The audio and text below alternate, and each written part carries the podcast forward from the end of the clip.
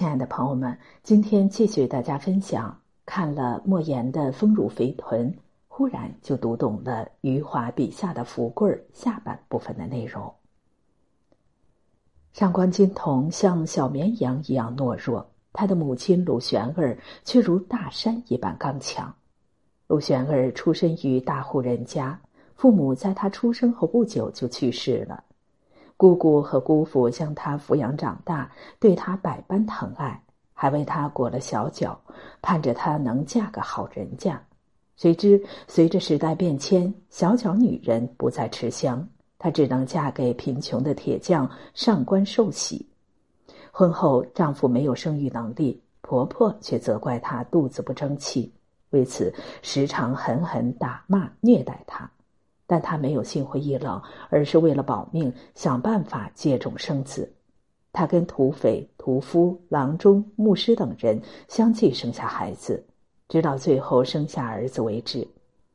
失去丈夫和公婆后，需要独立拉扯九个儿女的她，一度陷入绝望。她本打算带着儿女们一同赴死，却转念一想，死都不怕了，还怕活着吗？于是，他囤好粮食，挖好躲避日军的地道，用柔弱的身躯在炮火中守护住了儿女。几年间，女儿们长大成人，其中有五个女儿都先后嫁了人。然而，在动荡的时局下，站在不同阵营的女婿们相互残杀，女儿们也被迫反目成仇，好端端一个家变得四分五裂。鲁玄儿却无能为力，只能眼睁睁看着亲人离散。可他没有怨天尤人，而是默默替不知去向的女儿女婿们照顾孩子。闹饥荒时，孩子们都饿得不像人样，他便硬着头皮从磨坊里偷拿豆子给他们做豌豆汤。女儿们去世，儿子入狱后，孤苦无依的他为了养活小外甥。又舍下脸面，挨家挨户讨饭。虽然屡屡被厄运绊得人仰马翻，但他一次次咬紧牙关，重新站了起来。他竭尽全力的与苦难正面交战，一路跌跌撞撞的走过了大半个世纪。生活就像一湾苦海，每个人都置身其中，备受煎熬，却寻不到出路。但无人替你撑船划桨，唯有靠自己求渡。晚年的陆玄儿被一个外甥媳妇儿赶出家门，住进了年久失修的古塔里。他不仅没能享受到天伦之乐，还要照顾无能的儿子，靠捡拾垃圾维持生计。可他照样活得热气腾腾，嘴上也常说：“死容易，活难，越难越要活。”越不怕死，越要挣扎着活。明明被命运的利剑扎得遍体鳞伤，为什么还要继续坚强的活着？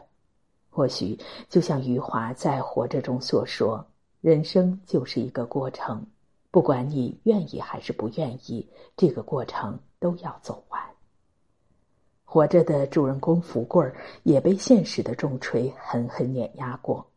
福贵儿本是无忧无虑的富家少年，家有良田万顷，生活逍遥自在。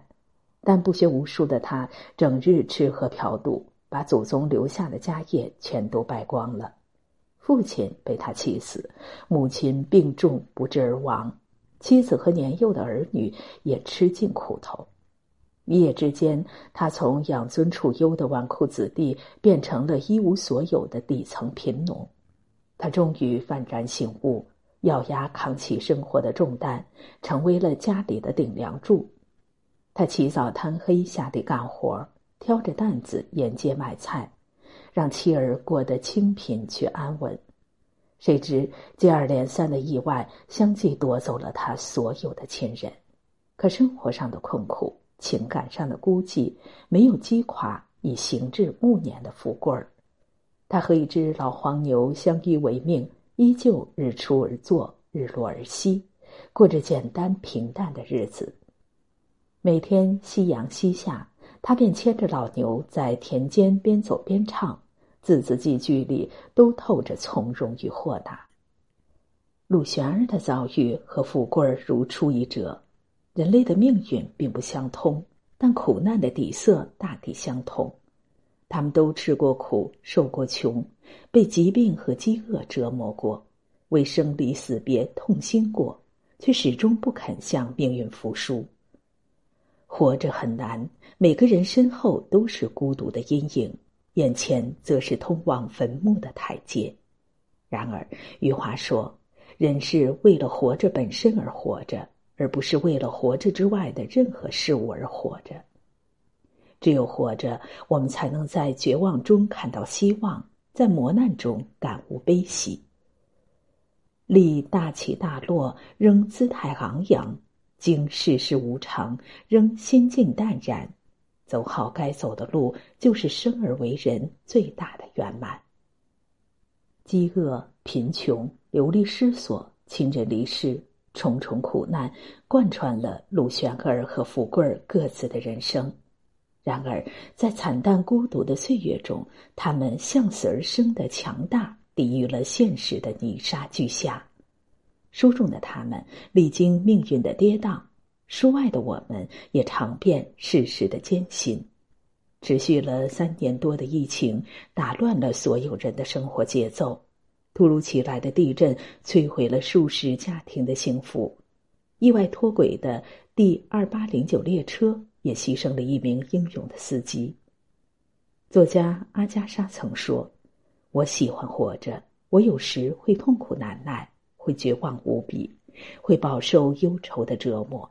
可是当一切过去之后，我仍然能够很清醒的认识到，好好活着就是最了不起的事情。”眼里有光，心里有火，活得热烈，生命就永远不会坠入灰暗。